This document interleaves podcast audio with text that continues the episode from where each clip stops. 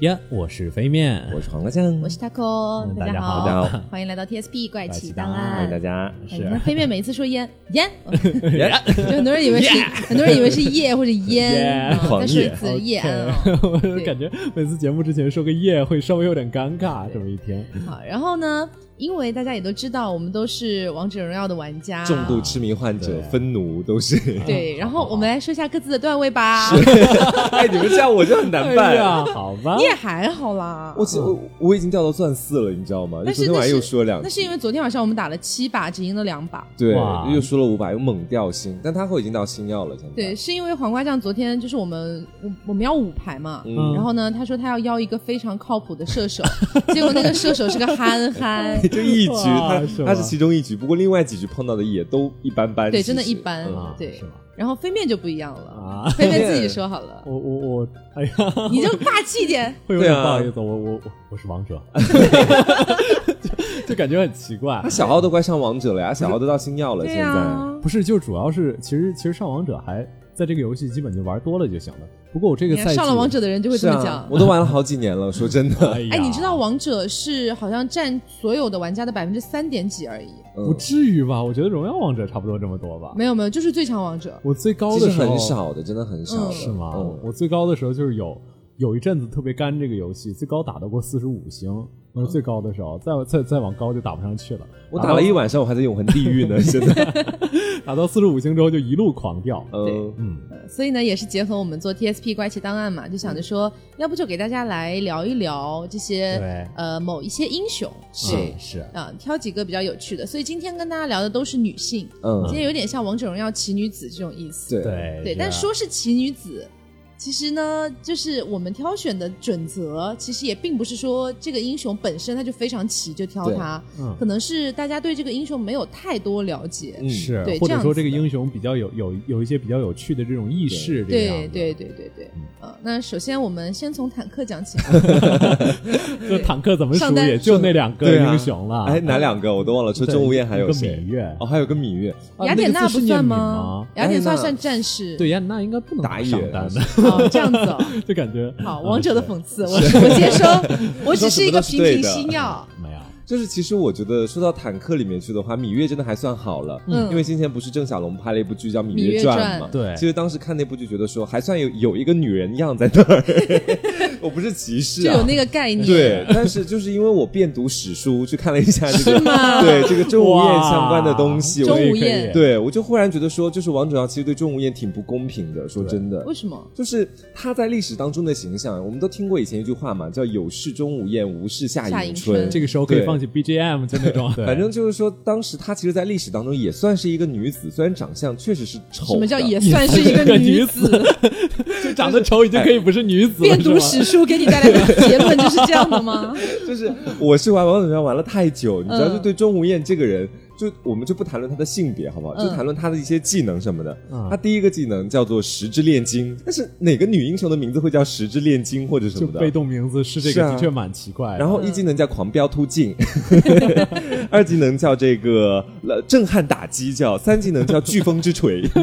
你们敢想象？不是真的，我感觉真的像牛头人这种这种是种族的感对觉，，就但是其实，在历史上面的钟无艳，说到底了，她虽然是一个，就是虽然在古代大家都叫她四大丑女之一嘛，嗯长相确实是不怎么样，但人家确实是有才在里面。嗯她的这个故事其实主要是跟在齐国的当时的一位王有关系，叫齐宣王，嗯哦你们知道吗？齐宣王其实我说一个典我故，们不知道呢。就是那是个呢，啊我现在要跟大家讲，讲的是滥竽充数这个典故啊、因为他在我相信在大家小学的时候或者什么都学过这种课文，嗯讲的就当时有一个人可能是齐宣王，他本人非常喜欢听那个乐器，嗯所以当时才会有滥竽充数的那个故事出现。嗯，然后齐宣王呢，他的这个上位史啊，其实他在他的一些历上位史史也不是上位史了，就是他的一些历史，其实也能证明，虽然说我们在后面会说到他是一个很有野心，但同时也花天酒地的人，嗯但是你不可否认他的才能，也就是在这个公元前的三百一十四年的时候。当时呢，大家知道，当时是战国时代嘛，嗯啊，当时有个燕国，嗯，知道燕燕国当时有个国王我，觉得你现在很害怕我触到我们的知识盲区是 吗？是，然后当时燕国有个国王，他一开始的时候呢，是想把自己的王位这个禅让给当时的宰相。但是其实你知道，如果禅让给宰相的话，那太子去干嘛呢？太子不就是未来的储备皇上嘛？所以说当时的时候，太子就很生气，他就说你干嘛不把这王位给我？然后马上就干了另外一件事情，大家都能想到的，他起义了，嗯直接就带兵起义。但是这个太子呢不太中用，我们光看结果说是不太中用的，因难为他怪不传给他。是被反杀了，当时的时候，啊哦太子死了。然后齐宣王就趁此大乱的时候呢，他就当时派了一个将军，就就等于是说直接去平复了这个燕国。然后当时的时候呢，就等于是把这个燕国收复了，等于是。嗯然后在公元这个前三百一十二年的时候，当时就我们这个钟无艳她就要出场了，因为当时就是说我们在前面说过嘛，这个齐宣王虽然是非常的有军事才学、战略的一个人啊，但是他其实非常爱花天酒地，在宫里面从来不缺女人，从来不缺舞女，也从来不缺一些享乐的措施和理由。嗯所以说当时的时候，这个钟无艳她呢虽然是一个外貌极丑啊，四十岁都都没有出嫁的一个女人，嗯但她其实是非常有才能的。不过在她就她到后来，她是去给这个齐宣王去进言了嘛，嗯所以说在但是在这之前，我是想现在大家一起来了解一下，就说这个钟无艳她到底是一个丑成什么样子的一个女人，对我还就大家都知道她丑，对不对？嗯，但是其实你不知道她到底是怎么个具体的丑法，是啊就这种感觉。我记得对我印象当中，小时候看到一些相关文章，好像嗯是说脸上有很多麻子，还有什么什么的。是对，而且古代四十岁没有嫁出去，真的是很已经老绝很老了是对，古代基本都是二八就十六十五六岁，基本已经嫁人了，这样。嗯对她到四十多岁，可能是有自己的终身抱负 吧。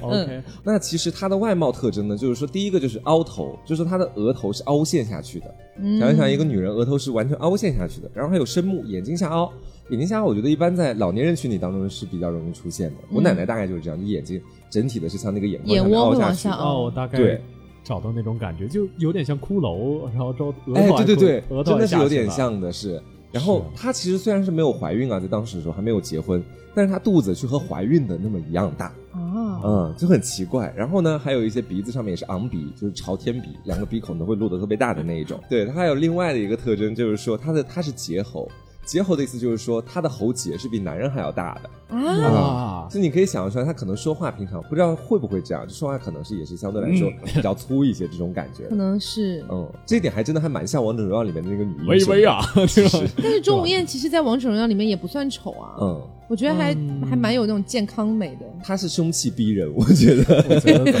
真说的呢很？大，啊，我其实稍微觉得有一点点，就是包括他这种特别像男性的这种形象，嗯也属于一种算是算是历史偏见吧，性别歧视对，是王者荣耀把它特地做成这样一个坦克，然后这样，虽然也有可能是他们找不到女性适合做坦克的这种这种英雄，这种但是理由感觉吧还是就是把把把，因为因为他丑，所以让他做坦克的感觉。是好可怜哦。嗯，然后它还有另外一个特征就是这个肥顶，也就是它的头是特别的大的，但是头上面呢虽然很大，但头头上是没有头发的，少发，这头发很少。哇，我觉得这个这个呃怎么描述我的呀？天我哪！我我不知道他这个记载到底是不是真实的记载，嗯但是实话实说，如果有一个女人长成这样是不合理的感觉，你知道对，吗？我觉得都像外星人来的。对，就感觉不像是就我这么多年见过这么多女人，而且可以这么就哎讲没有这种类型就的，哪怕不是女的，我们说她她就是一个人，我不管她是男是女，长成这样对也、啊也不合理吧？是。啊，然后最后一点，其实我我就说还有可能是真的。最后一点就是说，她皮肤会相对来说比较黑一点，嗯，这一点相对来说还蛮是我们生活当中能够见到的一种类型。嗯，其他的，我觉得确实是有一点细说的那种感觉在里面对，了。可能有些许杜撰吧。对，是我觉得可能就是传着传着，最开始还算是一个正常人，嗯传着传着丑名一传开，他就一点一点被恶化下去了。对对对而且尤其是到后世，比如说到元代那边，他们当时不是很很喜欢写一些戏本子呀、或者干嘛的吗？嗯专门用来搞哦元戏。对，他们是有在里面，就是有钟无艳这个形象作为出现的。所以说，我觉得说他这个名声就慢慢流传到现在，这个谣言的发展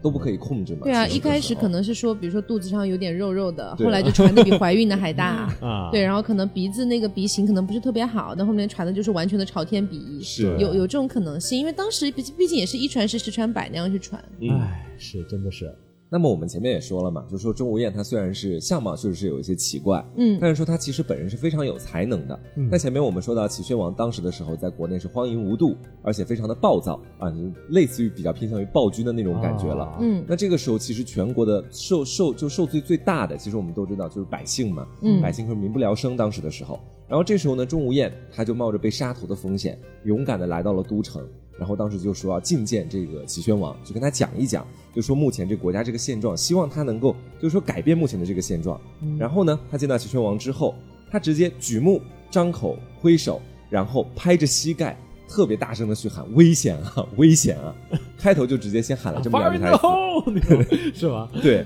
然后这时候齐宣王就特别的迷惑呀，说你你你你说你这个长相特别奇妙其的一个实女子，我说你给我喊懵了，你是要行自我吗？这种感觉，， 对，就就你突然就直接进来，然后就突然做出这一番的动作，然后还说这个危险啊危险啊，你这到底是要干嘛呢？然后钟无艳这时候就就开始解释了嘛，他说我这个举目是为了替大王你来观察未来这个风云的变化，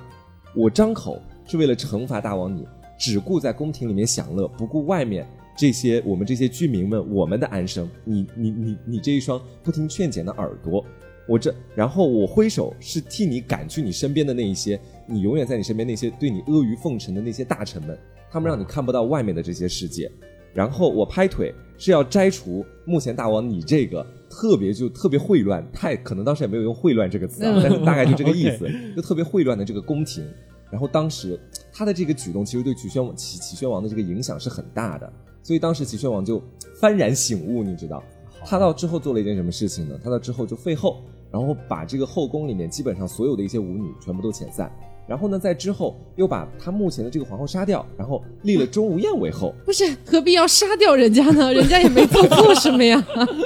因为当时说了嘛，他可能确实跟他自己的个性也有关系。这个齐宣王可能本身个性就比较暴躁，嗯对啊，做做事就说一不二的这种感觉，要不然杀百姓，要不然杀我老婆，反正总得杀几个。然后钟无艳呢，后来就成为了这个皇后，大致 就是这个样子。是是是，就是还能用这种办法上位吗？ 就很很诡异、啊，觐见上位法，大家记住。啊，所以差不多钟无艳的故事是这样了，对对吧吧？？是， 啊嗯，这个故哦事让我好难评价，啊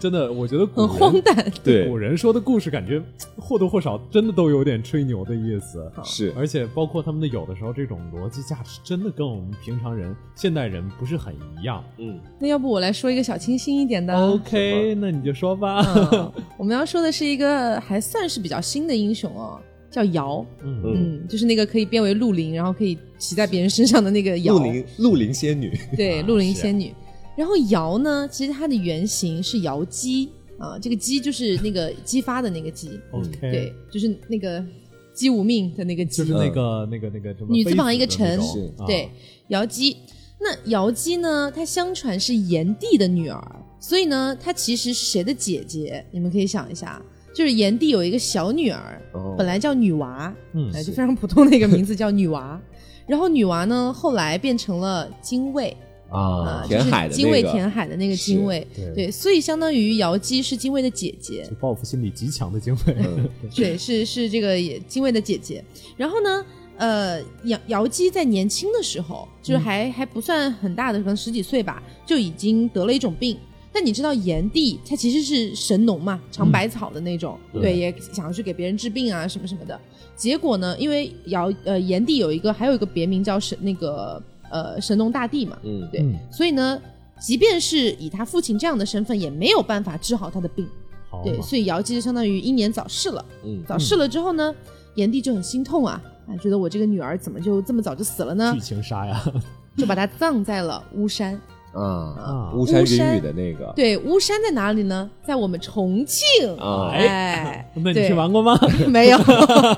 巫山是它那那个整个山脉是横跨了这个湖北、重庆和湖南。嗯但是呢，我们说这个神女峰，嗯，这个神女峰就是后来呃，据说瑶姬成仙的一个地方，成神吧，成神的一个地方，就是在这个神女峰。神女峰在这个重庆的巫山县。嗯对然后呢，呃，这个瑶姬的神女峰在这个巫山县，顺便说一下，四 A 级景区大家可以去一下。对我，只去五 A 级景区，相传呢，就是瑶姬住在这个仙呃，就是神女峰上面，神女峰。然后有一句话是这么说的：“但为朝云，暮为行雨。”也就是说，它白天化作云，晚上就会化作雨。啊，嗯，所以它其实像是一个云雨之神这样的感觉哎还。是个蛮温暖的小女孩，对你感觉对听起来还蛮缥缈的，而且他英年早逝嘛，然后就、啊呃，虽然心地还是很善良，嗯但是有的时候就不免难过，就觉得自己活了那么点岁数就死了。嗯所以他的意思就是说呢，白天的时候他就会化作云，然后在山顶看那些众生百态；哦晚上的时候呢，就是白天就会帮助别人，晚上的时候呢就会自己躲在自己的神女峰里面哭泣。季就会下雨。我感觉是个很善良的一个小女孩，而且我对觉得，其实王者荣耀当时给他的设计还蛮有意思的，嗯因为不是说他是云雨之神嘛，嗯在云中，他的 CP 刚好叫云云中嗯中君好啊啊，，对虽然他们在王者王者故事里其实并没有就是跟对云有太大关系，是但单看名字其实还蛮有意思的而。且云中君据说他的原型是徐福，但是实际上我查了一下，我更愿意去相信另外一种说法，是《山海经》里面的一个呃，也是神或者是兽那那样的一个形象嗯这是啊、叫也是掌管云雨的。 OK 哇，嗯对，，云雨雷都这是一对是他掌管， CP 所以我就觉得是更贴合一点的感觉。啊他们就对雷公电 母，对 OK 然后呢，我大家应该知道有一句词啊，嗯有一句诗叫做“除却巫山不是云”，嗯，这说的就是神女峰那边的云特别美，哦所以看过了巫山的云之后，再去看别的地方的，就觉得不是云了，嗯这样的一个概念。哇蛮想去的，突然之真间的是。啊来呀来呀， 你不是说你不是不去四 A 级景 区吗？哎，高听说云很漂亮，去看 嗯看。 OK 对，然后呢，可能有一些人听说过瑶姬这个名字，嗯是在一些影视剧里面，影视剧呢经常会把它拍作是这个玉帝的妹妹。嗯，然后可能跟凡间有点什么纠葛之类的，但这个呢，都属于完全的是现代化的电视剧的戏说嗯了，就跟古代的传说是没有什么关系的了。嗯 OK，对，所以大家千万别把这个弄混了，还跟什么杨戬什么有关系，不是那一不瞎是那扯一边的都，是对，不是对那边的。好嘛，然后呢，呃，相传啊，瑶姬是一个什么样的人呢？刚才不是说她心地非常善良嘛，嗯她就一直在帮助巴蜀的人民，就是我们家，嗯对。 OK 帮助巴蜀的人民去建设自己的家园啊，等等的，是就可能有一些遇到一些麻烦，瑶姬如果有办法相助的话，就会相助一下，嗯这样的一个感觉。但是呢，刚才也说了，她虽然很美丽、很善良，嗯但是其实其实，在一定程度上，她的设定是一个有点清冷、有点寂寞的、嗯这样的一个女神。哦，真的是个女神，而且还很早就对，而且对啊她英年早逝嘛，所以其实这个云和雨其实更多就是来形容她的愁容、她的这哦个哭泣这样的一种感觉。的确，嗯我感觉整个王者荣耀完全就就反过来了。是。哎，对，《王者荣耀》里的故事说说真的是不太一样的。对，我觉得《王者荣耀》里面把瑶这个英雄其实塑造的有一点点傻白甜，就感觉，但是对我觉得就是他们两个都很美好，是就感觉把王者荣耀把那种就是幽深的那种就是哀怨的气氛完哎全改善成改为正能量了。是，但是你看了改瑶的为故正事能量吗？你看了瑶的故事吗？我没看真的挺扯的。就 是《王者荣耀》里给瑶的设定，我来给大家科普一下。我对其实觉得王者荣耀的很多背景故事写都是很初中的文风，真 的。，他给瑶的设定是是一个爱撒谎的女孩子，就非常爱撒谎，说什么都爱撒谎。然后呢，大致的剧情就是说，她那天从自己的家里面出去了，到外面呢去到了人类的村庄里面，人类看到这样的一个奇珍异兽，就等于是要追杀她。然后当时呢，就是云中君救了她。然后她回去了之后，她妈妈就问她：“你今天去哪里了呀？”然后我们前面说， 我想起来了，然后我们前面不是说瑶特别爱撒谎吗？然后瑶这时候就说了一句我觉得本年度最佳傻白甜的话，她说我没有见到一个长着翅膀的鸟人，我也没有我也没有出村庄，我也没有被他救这个样子 OK，等于把事情全部都讲清楚了，又傻到这种地步就吗反？向交代是吧？ 是啊，好然后在《山海经》里面，对于尧呢，也是有一个说法，就是说这个《山海经》里面有一段记载，说是右东二百里，右孤尧之山，帝女死焉，其名曰女尸，化为瑶草。嗯，就是说这个瑶草是一种植物啊，然后说是吃了之后能够什么，好像是魅惑别人还是干嘛的啊，有点记不太清楚，但反正就是有一定的功功效，然后它还是一种神草，哦对，是一种可能现实中不一定存在的一种神草。就感觉应该也不算那么一脉相承。如果一脉相承的话，应该吃了这个草之后会哭泣。 对对，只是有这么一个说法，说可能也是化为瑶草，嗯但是后面的故事其实都是一样的。他呢有一次就是刚才不是讲了他特别爱帮助别人嘛，有一次大禹治水的时候，嗯对，哦哎，他也有参与，对，说有一年呢，巴蜀也遇到了这个历史上罕见的洪水，然后呢，呃，这个大禹离就开始受命去治水嘛，他就一路去凿山通河，结果呢，来到了巫山的脚下，就准备开始修建那些沟渠啊之类的，嗯结果呢，却不想。触犯了一个在巫山上面修行的一个蛤蟆精，对，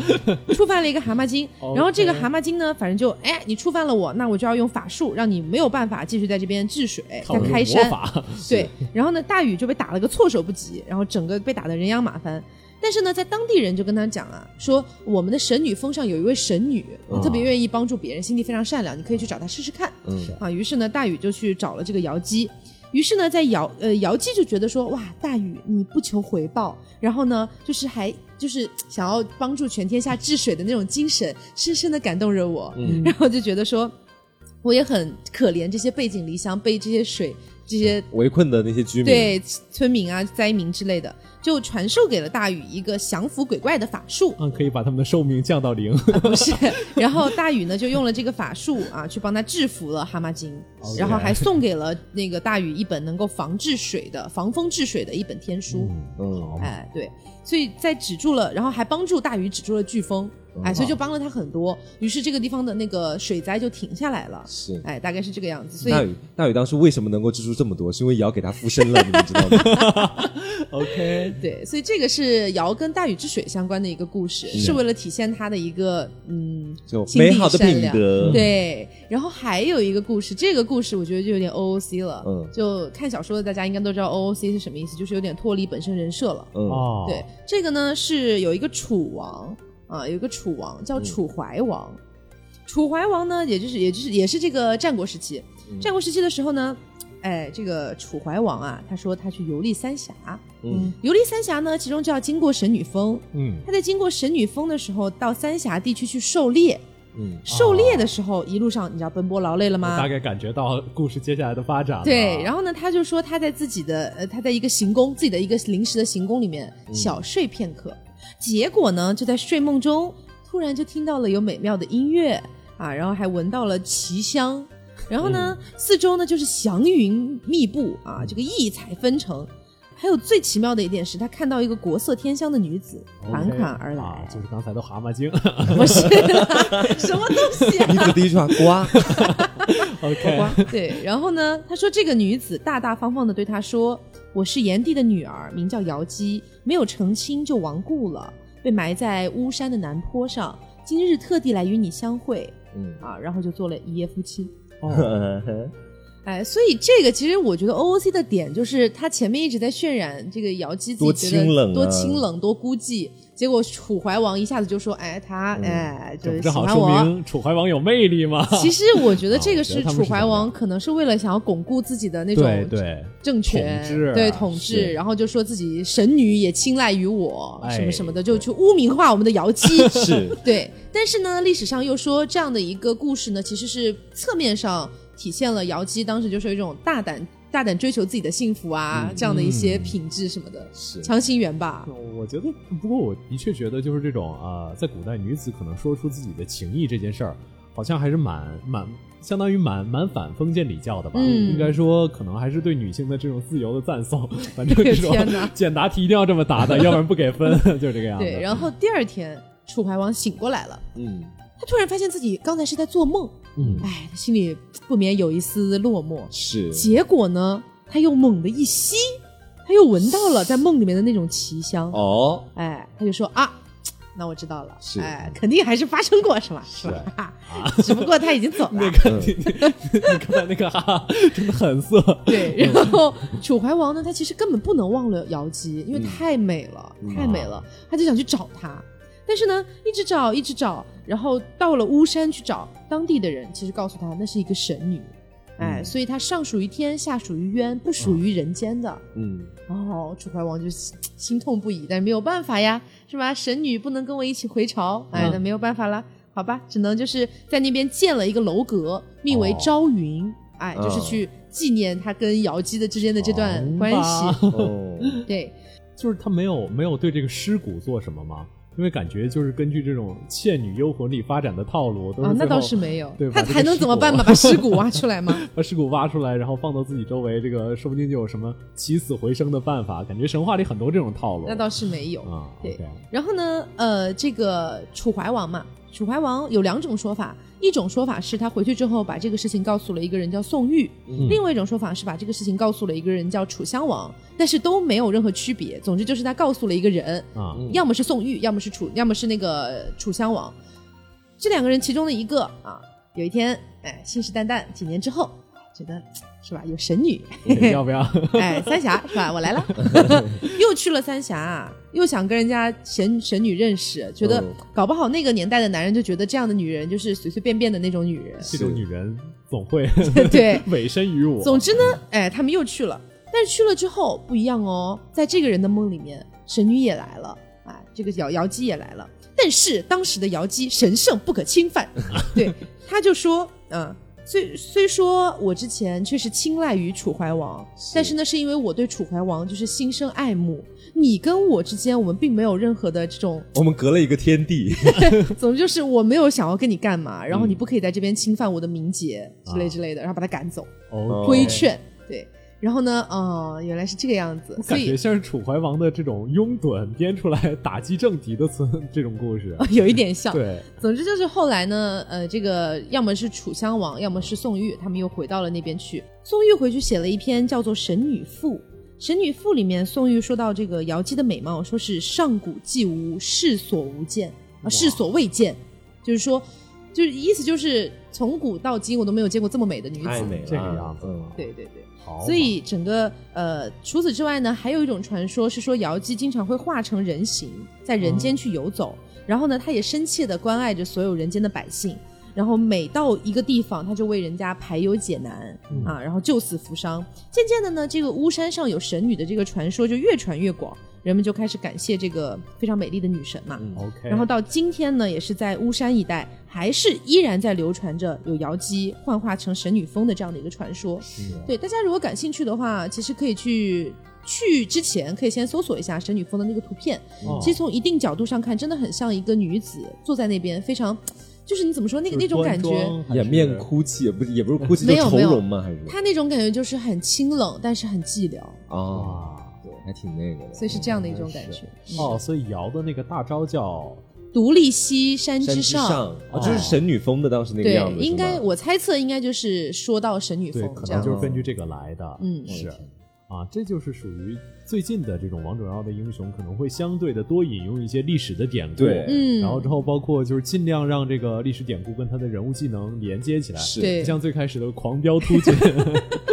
对，但是你也得猪知突猛道，进对，但是你也得知道，就有就有的时候，其实这个英雄呈现出什么样子，跟玩他的人也是有关系 的。对面的瑶是真的救死扶伤，我们家的瑶呢，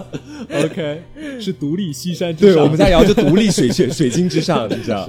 不参团。 OK 啊。好，嗯那我接下来讲一个，就是讲一个这个武则天的故事吧。嗯，怎么说呢？武则天也是，就是刚才这个辅助跟坦克都讲完了，我们开始讲一讲中路的法师的嗯是存在。人民币英雄，啊，是武则天人民币，我已经有了，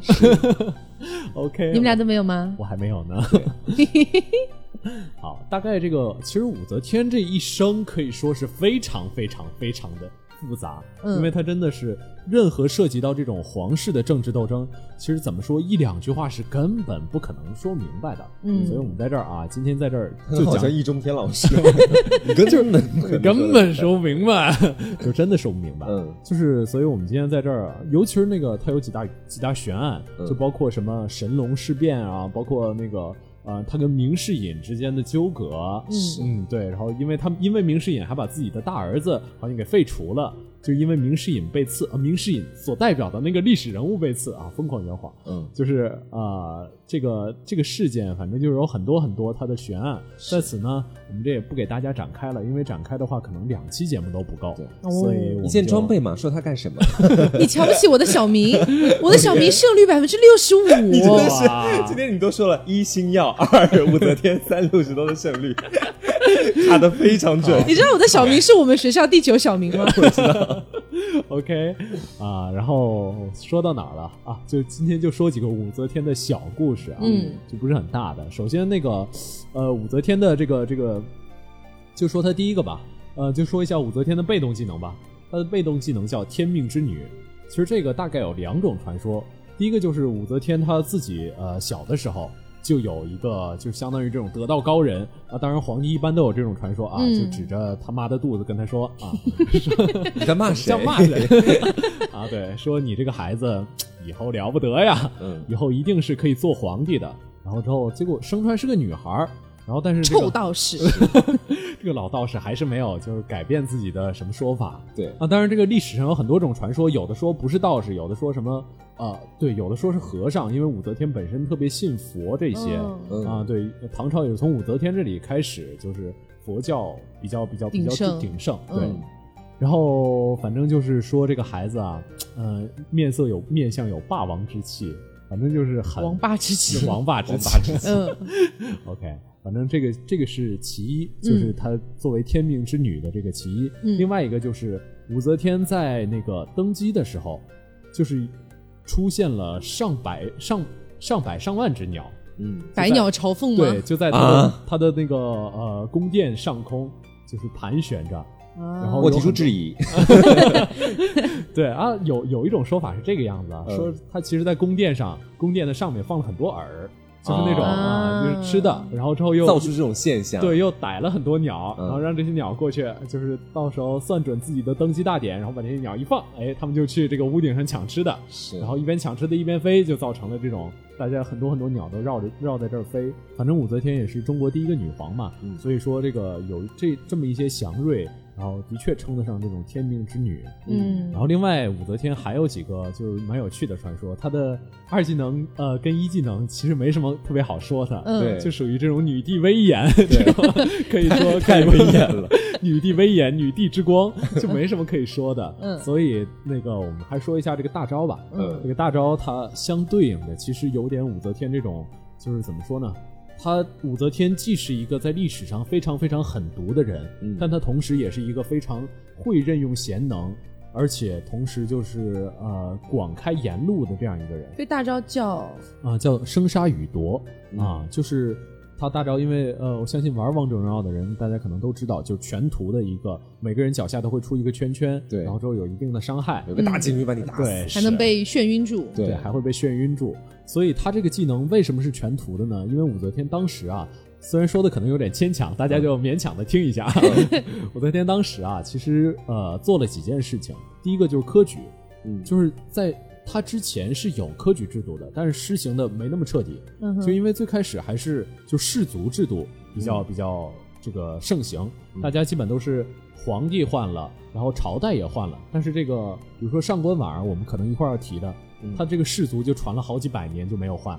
就是嗯可能天子换了，但是朝臣没有换，嗯，然后之后这个几朝老臣这种对感觉这。个中间这个权力体制也很僵化，嗯所以就引入这个科举，所以武则天算是彻底的实行这个科举，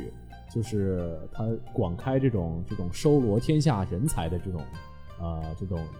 政策政策对、嗯政策吧。然后之后还有另外一个就是呃生杀予夺的反面嘛，就是相当于这个负面的部分。就是她当时其实是非常非常鼓励这个相互揭发的，嗯嗯就武则天当时是呃，跟任何就是在全国的任何的小道上，她设立了那种就是像我们今天的这种市长热线 这种东 OK 西。随时打个电话就可以举报，啊是就吧？嗯武则天热线，然后之后她就把这个放到路边的那种箱子上，然后你有任何的什么什么对任何人的投诉，你都可以写到这个箱子里，然后武则天会看。反正我我也不知道她有没有真的看，反正因为嗯这个工作量非常非常大，所以是我估计还是可能有传说的成分啊。嗯但是武则天有做过一些事情是真的，她就是她鼓励全国所有的人互相揭发，就是你只要揭发这个事情，揭发的是对的，你揭发哪个官员，他是揭揭发的是对的，我就立刻把这个官员治罪。其实我觉得他的出发点是没有问题的，嗯但是这样子的一个行为感觉有点过激了，嗯对，会有种进入人人自危的状态。是当时的整个朝廷都非常人人自危，嗯所有的大臣在上朝之前都要跟家里人交代一下后事，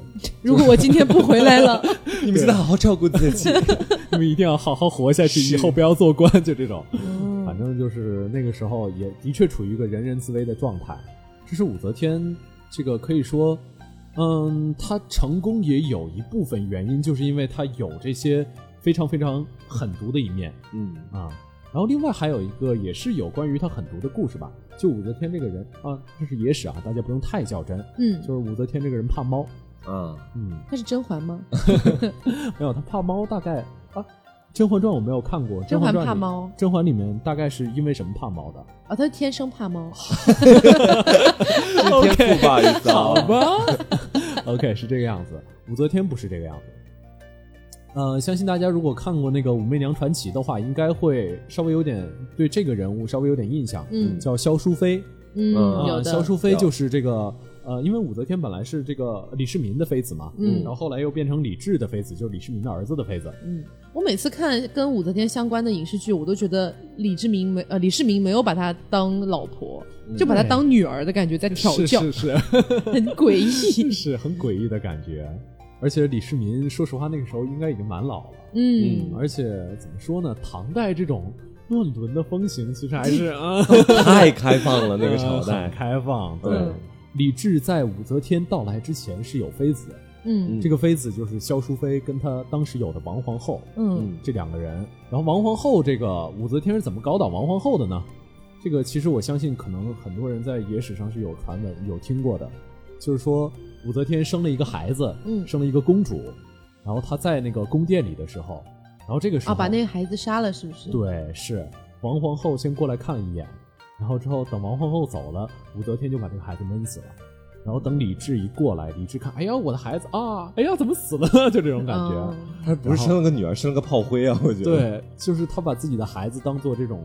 政治斗争的但是工这个具好像是有争议的吧？是这到底是不是武则天杀死了自己的孩子？对，嗯就是唐朝的历史是，就是记载是没这样的，宋朝的历史记载是这个样的。所以可能也可能是宋朝的人想要嗯，对，给想当要时的污名女化皇一帝下是泼吗泼个脏水这种是感觉。因为宋朝毕竟这个男尊女卑嘛，他们这个其实等级就是这个男女嗯又拉回来了对，比较严重的一个时候。但是也很难说，也搞不好是宋朝终于搞清楚这些事情，然后嗯对，也有可能就是唐朝不敢写，然后对宋朝写了，所以这都是历史的这种呃众说纷纭，说说不清楚。遗留下来的嗯解释方向。大家如果有兴趣的话，也可以看一看，有很多史学家分析过啊，嗯就这个样子。然后说到哪儿了？说到呃，对，接下来他把自己孩子闷死了，嗯因为这个李治一看啊，然后之后自己孩子孩没子了死了对，啊，刚才谁来过？王皇后来过，然后啊他就把王皇后给废了。当时据但说是李治也挺没脑子的啊，王后就王皇后一个人 来过，来了把孩子给杀了，完了就走了，啊这还不让人怀疑死太明显了吧太明显了吧这？ 哪有这样宫斗的？但是怎么也怎么想也不觉得，就是武则天会自己把孩子闷死，所以肯定觉得是啊王皇后干的。嗯不过反正历史上对李治这位，啊历史上对李治这位这位这位这个君主，他其实评价还是很高的，就是说他这个人阴谋阳谋都玩的很厉害，嗯，所以也有可能是背后有什么各种各样的利益，这些政治家的事儿我们就不考虑了。嗯啊，这是王皇后的事儿，另外还有一个萧淑妃的事儿。斗倒萧淑妃其实没什么可说的，就是她回来差不多就把萧淑妃给斗倒了。嗯然后，但是她对萧淑妃就是她先把萧淑妃跟王皇后囚禁在一块儿，嗯囚禁在后宫里，然后每天就只有一个一个小的可以送食物的一个地方。嗯然后这个王皇后跟萧淑妃两个人就天天抱在一起哭，患难 姐妹反，正患难姐妹，然后李治就过去看，然后武则天就知道了李治过去看，然后武则天就很又做了生气嗯一吗些又做了一些非常非常十八禁的事儿。你这里要说吗？可以说一下，啊感觉如果为什么不行的话再剪 掉。感觉每次到我的这里就会有很血腥 的就开事始18情禁发生。你对看我讲的都是天上的 仙女，对武则天就是对这个这两个人，她把他们的那个呃四肢给斩去了，嗯然后之后又把他们那个身体反绑，然后泡在酒缸里，然后让他们就就跟他们说让让他们醉到骨子里吧。我嗯大概这样哦，是那种什么骨醉之类的啊，对我好像有差不多听说过，很像人质。哦我的妈呀！反正我们最近也就经常录这个什么船型啊、是人质啊。哎，骨这个髓还好吧？这个还好。对，你确定不是你的忍受力比较 OK 吗 ？OK，反正就是这个呃，而且这个萧妃她最后就是对这个萧淑妃萧淑妃，萧淑妃，萧淑妃，她就最后对这个武则天说，她说如果来世的话，我就要你就要化成一只老鼠，我就要化成一只猫，我这辈子都会永远都抓不 到你，不怎么要演的被是猫汤姆和跟老杰鼠瑞那个吗？什么了？ 呃，古代就是养猫防老鼠嘛，古代猫还是能抓到老鼠的。嗯嗯是啊，现在可能不是很能抓到，反正就是呃，然后就说我这辈子就永远要抓你，永远要追你、杀你、吃你，就这种感觉。 哇，她好狠的心啊，这个女人。你说但哪是个萧女淑人？ 妃，萧淑妃被他害得那么惨，对呀、嗯这你是不是下听辈反子了诅咒一下 了。我我还是觉得就猫跟老鼠这个让我就是有点胆寒，你知道？可是他把萧淑妃做成了骨 醉，哎他们为什么要互相伤害呢？萧淑妃都没有伤害过他。是，反正就是非常非常就是这嗯个这个老鼠，所以武则天这辈子都不喜欢这个猫。啊所以说黄 瓜就已经把所以自己说带入到老鼠黄瓜的角这色辈子了如果有人这样害你，你下辈子就要跟他做朋友是 吗？ 我不要跟他做朋友， OK，OK 但我不要诅咒变成那样子。哦好的，OK，啊，这差不多就是武则天的故事了。嗯，嗯，我说实话，如果是有人这样对我的话，下辈子把他碎尸万段。是，就不要什么猫和老鼠那假一套了，下一辈子我就要追杀你一直到底，就这跟样猫子跟老鼠有什么区其实我别？真的觉得猫对老鼠属于这种自然界比较残忍的刑罚。是如嗯果是把老它鼠玩死对，是如果老鼠有自己意识的话，一定觉得很痛苦。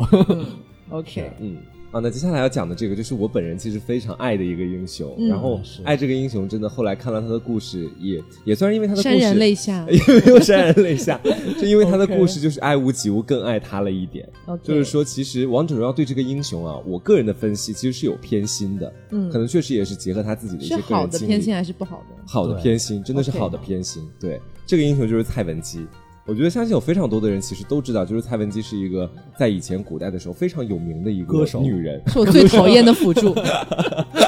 就是她其实呢，她这个人大家都知道，她是一个才女，也就是说在，其实，在很小的时候，呃，她本身就出生在一个书香门第当中，家里面都是读书人。她的父亲是当时的特别大的一个文学家，就叫蔡邕嗯啊，写字写得很好，不止，而且读书读得很多，家里面有非常多书的收藏。其实大家对她的印象可能是在于说，她九岁的时候就可以去变那个琴弦。嗯当时的事情就是说，这个蔡邕在她九岁的时候，当时就刚好蔡文姬当时才九岁嘛，这蔡邕也蛮爱这个嗯音乐的，就在家里开始弹琴。突然间呢，这个琴有一根弦断了，就蔡文姬原本在旁边没说话，突然就冷不丁冒了一句，他说是第二根断了。然后这个蔡邕当时就哦听说，出来的是吗？对，哇他是听出来，他能变琴弦。对，然后哇这当时有绝对音域 啊！ 这这这不就把我秀到了吗？ 是，然后当时蔡邕就说：“你这个女娃子，就是 肯定也是猜出来的嘛，随便猜出来的。”然后蔡邕当时也想自己女儿不会真的我，再挑断一根对琴多有天弦赋拔几根吧啊！ 然后后来他第二次就是把那个琴弦弄断，蔡文姬在啊真的旁边就说了说：“这第四根。”然后当时的时候就说九岁就能够识琴辨琴，啊是一个非常有才的女人。绝对音感可能就是对对，但是这个女人呢，其实她就是说，她的所有的人生的光辉，全部都集中在了人生的前半段当中，嗯也大概就是十四岁到二到二十岁之前的那那一段时间，他的这个前半段也有点短啊，他对古古代代人活了嘛多久啊？是她。就是说，她后来她什么时候死的，其实到现在已经没有办法考证了。哦就人们只知道她的三段恋情，三段恋情到最后呢，她到后面也没有再去出一些自己的文章或者诗，所以说她什么时候死的也不知道。啊好嘛，对他第一段婚姻是一个佳配，当时配的是这个河东大大族魏家的才子，叫做魏仲道。他们十六岁就成婚了，然后呢，过了不到一年的时光，她她的丈夫就死了。当时的时候，可以说是非常的惨。所以说，当时在古代的时候，家里面丈夫死了，而且才结婚不到一年，马上家里面人可能就会想到的是，是不是你这个新婚妻子把他克克死了？哎，哇，哎，对，然后当时的时候没有办法呀，这个蔡文姬呢，于是当时就回到了娘家，因为在这个呃，因为在这个这个就就婆媳家里面，婆这个婆婆家里面真的是待不下去了。然后呢，转眼间就过又过了几年，就到了她的第二次婚姻了。当时她已经是个寡妇了，但是呢，在她就是离回到娘家之后的几年里面，她家里面又出现了问题。她的父亲蔡邕，因为当时有另外一个人叫董卓，因为董卓当时的时候应该是犯了一些罪行，所以说当时整个朝廷在弹劾他，就就想要去把他就是搞下去。但是当时呢，因为这个董卓对他的父亲蔡邕是有知遇之恩的一个存在，所以当时呢，他的父亲蔡邕就有点想要去袒护这个董卓的意思，想要给他求求情、说说话。但当时没有想到，就直接被连带，然后呢就一起就进了大狱，然后最后惨死。不过说实话，董卓其实还真的是蛮有名的，可以说是 对我刚才在想，是不是那你那个历史上那个董卓，嗯是就是《三国演义》开头的那个？后来一想，这个的确时间对上了，还真的是他。嗯，对，然后在他父亲后来进了大狱之后，他的母亲在不久之后也死了。然后这个时候呢，他一下就变成了举目无亲的那个人。然后呢，因为当时的时候，董卓为什么会就是说会被投进大狱，是因为他当时他在叛乱，他在搞叛乱这件事情，搞反叛。然后当时的时候，当时的皇帝叫汉献帝，汉献帝当时为了镇压这个反叛，他就请了外部的力量前来介入。外部的力量就是那个南匈奴，啊 OK，南匈奴后来介入到这件事情来之后，他们不只是帮帮这个汉献帝打仗，他们还在这个汉人的地盘里面就是烧杀抢抢夺。掠，嗯对，然后当时的时候，他们就看中了这个蔡文姬啊，刚当时就刚好看中了这个蔡文姬。蔡文姬这个时候呢，就被他们掳走了，掳到了大概西域那边去了，到他们那边去。其实掳过去的话，还给他们生了两个孩子，哇，这个不就是那种拐到大山里去的对感啊觉吗？但是就真是的说怪惨的啊。对，当时就后后面，当时蔡文姬她自己就有写这个东西，说当时是在路上一路哭一路干嘛，但是你不能够发出太大的声响，不然就会遭到他们的毒打。然后，然后到那边去之后呢，蔡文姬当时呢是跟了一个叫左贤王的这样的一个王，是那边匈奴的一个王。然后在他在那边西域的那段时间呢，给这个左贤王生了两个孩子。那这两个孩子，直到后来他离开西域的时候，他还是有很多不舍得。就是说，这两个孩子在当时的时候，就后世的人去对他进行研究，发现当时他虽然是作为这个左贤王的妾嗯去跟、去跟左贤王在一起，但到后世的那边的一个族谱里面根本就没有蔡文姬的名字。哎呦，对，就等于是他到那边怎么那么去像孙尚香啊？ 很像孙尚香 吗？嗯因为孙尚香虽然跟刘备结过婚嘛，在一起、在一起过，但好像也就在一起两三年的时间吧。是然后后来走的时候，好像也是说他要拐走阿斗啊，怎么怎么样对。我印象嗯中最深的好像就是他他把阿斗抱着，然后要回江东的对那个故事。对，但实际上我看了一些史学家的一些猜测啊、就是嗯一些评、呃他们的一些想法，就是说当时孙尚香根本没有能力带走阿斗，嗯就说当时好像是被很多刘备那边的，直接说到底就是阿斗应该还是在刘备那边的，不可能是被孙尚香带走，所以可能是给他找点理由把他赶走的那个意思。哇，是然后你去看，就是呃，比如说你现在去直接搜索刘备，然后你就会看到很多刘备的一些什么丰功伟绩啊，巴拉巴拉巴拉巴拉，但是一只字不提孙尚香。但是你去看孙尚香的一些内容，你就会发现他会写是刘备曾曾是刘备之妻之妻这个样子。啊，哎对，我真的觉得中国的整个古代对女性其实这个整个地位是不是很公平？，对，所以嗯说到底就是、呃，当然这个我看的那个说法不一定是真实的啊，因为刚好说到孙尚香嘛，嗯因为我还蛮爱玩孙尚 香的。 ，OK，对，我就说两句。嗯就其实呢，呃，我对三国其实不是特别了解，不是特别了解，但是我比较爱看一些小小的一些小故事这样子。然后呢，我看到就是说，有很多人都觉得是孙尚香绝情，嗯，觉得是孙尚香从来没有爱过刘备啊，然后给他生了个孩子，还要把孩子拐走，这样的一种感觉。但实际上，我还看了一些史学家他们的分析，其实搞不好是孙尚香爱爱过刘备，但是是刘备从头到尾没有爱过孙尚香。爱过吗？只是只是短暂的爱了一下， 他只是他他好像只是短暂的爱了我一下，对之类的，然后把他当做了是一个工具，孙尚香化身工具人，啊工具人， 对工具人，就是对对于孙尚香来说呢，可能是刘备也怀疑他，嗯因为她是孙权的妹妹，然后孙权也怀疑他，因为她是刘备的妻子， 哇这种啊这种政治联姻其实真的蛮痛苦的，对就感觉就是强行被投入一个双重间谍的这种都不信任的身份。嗯，嗯所以搞不好对于孙尚香来说，他到底爱没爱过谁也不知道，但是我看到的一些分析是说他可能爱过，因为不然以他那么刚烈的性子，他不一定愿意生孩子。嗯，有可能。有可能。啊对我们刚说到，就是说蔡文姬当时是在西域嘛，就是回到西域那个地方， 嗯嗯给那个匈奴王生了两个孩子。啊然后到后来的时候呢，他在西域那边，他又施展了自己的音乐才能，因为在那边语言不通，谁也不能说话，每天就只能够作为一个性奴一样卑微的活着。在那哎边呦，就不要这个好可对怜哦。就就就是说，然后在那边学会了一个乐曲叫胡笳乐，嗯啊，在那边是一个乐器。然后学会了之后，那这边的情况怎么样呢？这边曹操逐渐开始稳定了政权，嗯，然后当时他在在这个上面他还算蛮幸运的，因为当时他的父亲，我们前面说的这个蔡邕，嗯啊，他其实呢是曹操非常仰慕的一位老师，嗯然后当时曹操就听说自己非常仰慕的这位老师啊，还有个女儿流浪在西域，然后到现在还没回来。然后当时呢，就花了一个重金，就是高于普通的那种奴隶很要高很多倍的一个金额，嗯就把蔡文姬赎了回来。嗯，然后赎回来之后呢，也不能就让蔡文姬一个人过日子嘛，这样的话有点太孤独了。所以说当时又给她许配了她的第三次婚姻。第三次婚姻呢，跟的是一个人叫董四。嗯那这个人呢，他们俩玩，他们俩玩的是姐弟恋，你知道，蔡文姬当时已经三十多岁了，而董四才刚刚二十出头。嗯啊所以说，其实对于董有四代来沟说，啊， 对，其实其实对于董四来说，二十多岁一个小伙子，年轻气盛的，突然就直接那跟怎么了？一个三十如狼，四十 如虎，但是蔡文姬在先前在古代，他已经有五过十坐地能吸 土。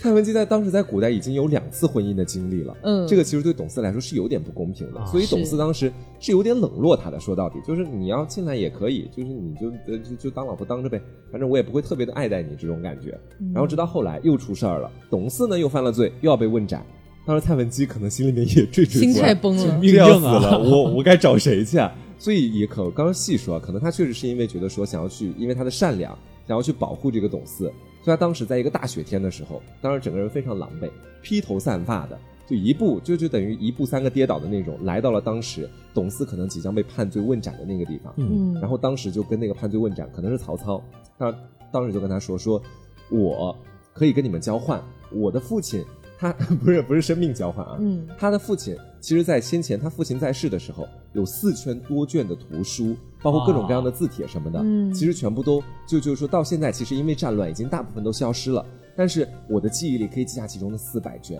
我可以把这些东西全部都写下来，哇然后能不能让我去换这个董四回家？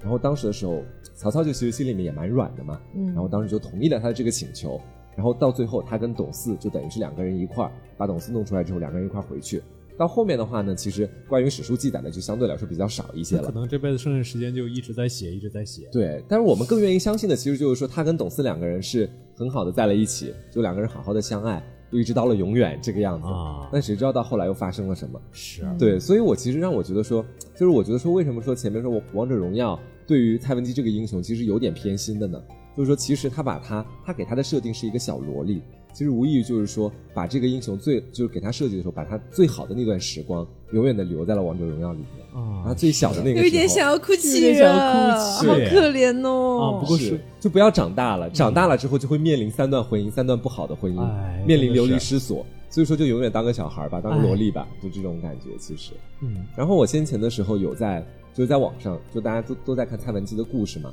嗯就有看一个人说一句话，他说：“纵使蔡文姬就这辈子这么厉害，对不对？就是说，呃，有这么高的才华，你放在历朝历代能辨秦这个才华，就放就算放到现在，都算是了不起的才华。对，真的是但是他这辈子都没有辨清楚的是自己的人生，所以说人生是辨不出的琴 弦。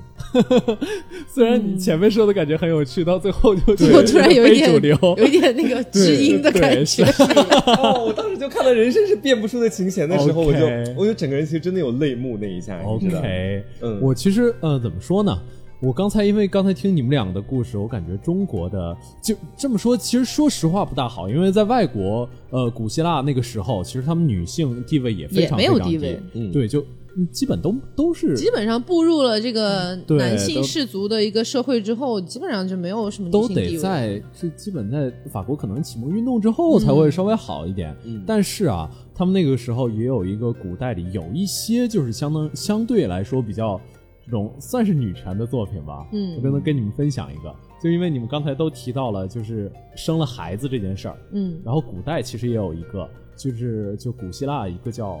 欧里庇得斯这嗯个作家，他写了一个叫《美狄亚》的作品，不知道你们有没有有没有看过？没有，对，这个美狄亚其实他就是，呃，怎么说呢？他其实也是做的很绝，他是先先先先有一个人，有一个叫就金羊毛王子嗯过来，就说那个要不然你嫁给我得了， 然后之后他就帮助这个金羊毛王子就嫁给了他，然后就取得了一大堆各种各样的成就，然后他就为这个王子生了两个儿子，然后这个王子呢是个渣男，他就要去迎娶别的国家的公主，就是在娶了这个美狄亚之后，但这个时候美狄亚已经生了两个孩子，美狄亚做的是真的非常非常绝，他直接把这两个孩子杀掉了哦，啊，啊，所以说这个就是他杀子的时候说是这个古希腊最高级的悲剧之一嘛，嗯就是三大悲剧之一，他就是呃就是非常非常痛苦，一方面是他对他孩子的热爱，另一方面是他一定要惩罚这个负心汉，他通过嗯杀他孩子的方式惩罚这个负心汉，反正就是他也算是我在见过的这种女性为主角的作品里非常非常这种可以说是爆裂剧烈的反抗的这种这种我存在。前段时间看了一个恐怖片儿，是《潜伏》吗？我不太记得了，我忘忘忘了是忘了电影的名字叫什么，嗯，但是说的就是这个故事。是吗？呃，但是不可可能不是确确实实的，那就有点很像，嗯是有一个女鬼，嗯然后那个女鬼生前呢，就是因为她老公要跟别的女人在一起，然后她把她两个孩子带着一起 投湖了，哦，对，然后化作女鬼回来就是去就是去，相当于勾勾别的孩子去当自己的孩子的那种感觉。哦 OK，我忘了电影叫什么了，对我我还以为是禁闭岛什么的，嗯不是 感觉不是很不是像。而且刚刚黄瓜说到蔡文姬，我不是很想哭泣嘛，嗯然后就是我觉得很可怜，因为我之前特别爱看的故事是鱼玄机嗯和温庭筠的故事，啊其实也很像，对是对，虽然不不是那么像吧，就可能没有那么多国仇家恨，对但是鱼玄机也是因为自己的爱情被困了一生，啊小时候也是一个很好的才女，是，我觉得蔡文姬跟鱼玄机最大的不同就是蔡文姬她自己可能都不知道爱情是什么，他只是跟随着这个命运的这种嗯洪流嗯由不得他选择，对根本由不完得他全没有选择选。择，嗯而且他只是做到了他自己能做到最本分的事情，包括就是换他的妻，呃，换他的丈夫，嗯包括就是这这边儿这可能生两个孩子，嗯他也没有办法反抗，所以可以说是挺悲剧的一生。而且刚才你在讲她披头散发去她老公要被刑执行的那个地方嗯，我脑海中的画面感真的好强烈哦，嗯，就真的。是，但现在也好啦，在《王者荣耀》里是 左三圈右三圈， 扭一飞舞扭战场的美少女。好的，人家也这么立刻 Q Q Q。嗯好，所以呃，今天就是跟大家聊了一些《王者荣耀》里面的一些奇女子。嗯，对，然后呃，如果大家喜欢这个系列的话，以后我们说不定还会继续做，是比如因为说我奇们男子、 说不定不是那些男子，也不是女子的什么 是梦梦顿琪 山。